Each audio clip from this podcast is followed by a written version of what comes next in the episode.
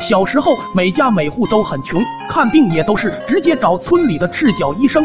虽然没有权威认证，但是大家都很相信他们的医术。而二爷爷就是附近十里八乡唯一一个赤脚医生。可惜的是，二哥对这个一窍不通，否则在他爷爷的培养之下，或许能成为一代名医。有一次，村里的张大爷来看病，一套望闻问切之后，二爷爷突然肚子疼，就去厕所了。等了许久也不见他出来，张大爷就让二哥去问问他得的是什么病，心里好有个谱。二哥就屁颠屁颠的去问他爷爷，只记得他说什么虚火，吃点有营养的东西啥的。出去之后，二哥就对张大爷说：“没什么事，就是说什么火快熄了，叫你回去吃顿好的。”只见张大爷脸色微变，虎躯一震，两行浑浊的泪水从眼睛里流了出来。他怅然若失的走了，连药都没开。那天下午，孤寡无依的张大爷把自己家里的东西挨家挨户的送，连桌子板凳都没留下。村民纷纷问他是什么情况。张大爷就把自己快要油尽灯枯的消息告诉了大家。送到小卖部的时候，正在里面打牌的二爷爷就问他怎么没开药就走了。张大爷叹了一口气，哎，人都快没了，还吃什么药啊？WTF！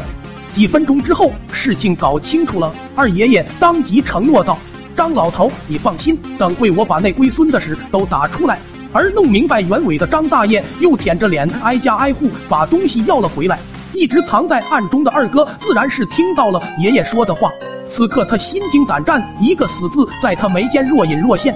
在此关键时刻，他想起了 A 村有史以来最聪明、最帅的人，号称 A 村小诸葛。没错，二哥来找我求一个活命之法。我沉思片刻，看着他家的方向，二哥，你爷爷向来是一口唾沫一个钉，既然他说了要把你打出屎，那就一定会把你打出屎。二哥闻言，一丝细汗从他额头上渗了出来。我灵机一动，一个大胆的计策就在我脑海中成型了。二哥，如果你在挨打之前先吃点泻药，那不就能轻易的出屎了吗？而且产量还高，到时候你爷爷还会忍心动手吗？此言一出，天上忽然乌云密布。我知道这是因为自己的计谋惊动了天神，泄露了天机，想必是要降惊雷来收我了。可惜了，我这一身通天修为，还有那把能让天塌地陷的紫金锤。回去之后，二哥就用他爷爷的药，自己配了一杯泻药，在院子里坐着，准备等挨揍的时候喝下去。不足片刻，二爷爷回来了。他看见孙子惹了那么大祸，居然还悠哉悠哉，顿时就开启了缸内直喷，把二哥骂得狗血淋头。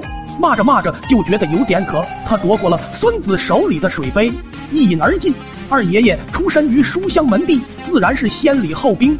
骂完之后就要动手了，也不知是不是攒的劲儿太大，只听见砰的一声，二爷爷裤子上突然出现了不明物体。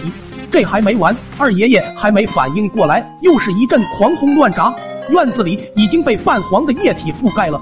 虚脱，那天二爷爷只觉得虚脱，好像几十年的屎都在这一刻喷薄而出，犹如黄河泛滥，一发不可收拾。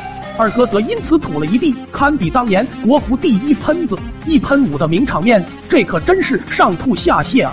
事后，据当事人的邻居描述，爷孙俩在院子里浴血奋战，后来两人就躺在了屎泊中。